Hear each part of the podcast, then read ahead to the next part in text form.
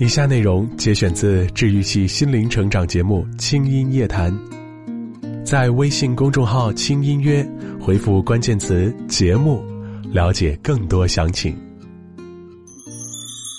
昨天，一位我朋友圈里的姑娘哭着给我发了好几条微信，一条一条听下来，大意是男朋友第二次提出了分手，而且非常坚决，可是她就是舍不得。然后哭着跟我说：“青衣姐，其实你不用劝我，我什么道理都明白。可是我就是难受，我不要这么难受。我要多久才能不这么难受呢？”我常常想啊，有没有人能发明一种止痛药？既然我们的身体在疼痛的时候可以吃止痛片，可以打麻醉针，那有没有在心理上的这样一种药呢？能让我们失去的时候心里不疼，完全麻木？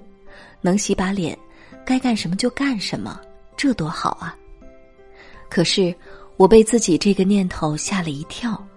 你想啊，如果说我们真的成了对失去完全无动于衷的人，失恋也无所谓，亲人过世也没有眼泪，那我们还能叫人吗？还有人性吗？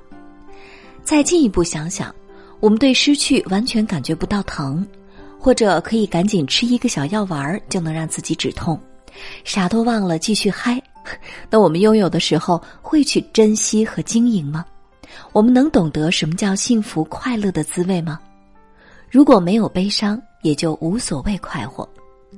所以，天哪，不哭不笑，只是吃吃睡睡，没有情感，也没有喜怒哀乐悲恐惊，那这样的日子还有什么意思呢？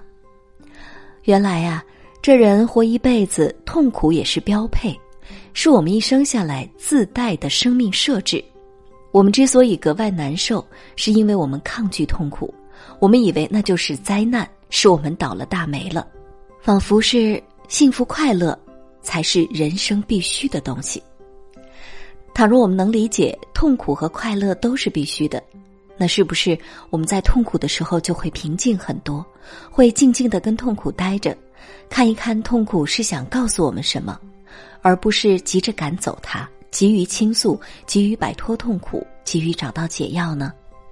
所以后来我告诉他说：“行了，姑娘，该睡了，保持正常的吃饭和基本的睡眠，睡不着就吃点助眠的药，你自己和痛苦待一阵子吧，我帮不了你。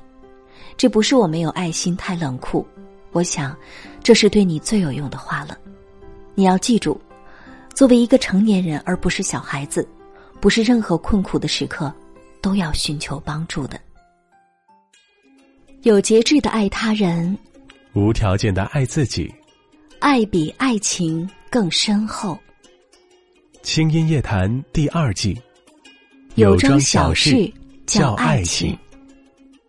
更多节目详情，请关注微信公众号“轻音乐”。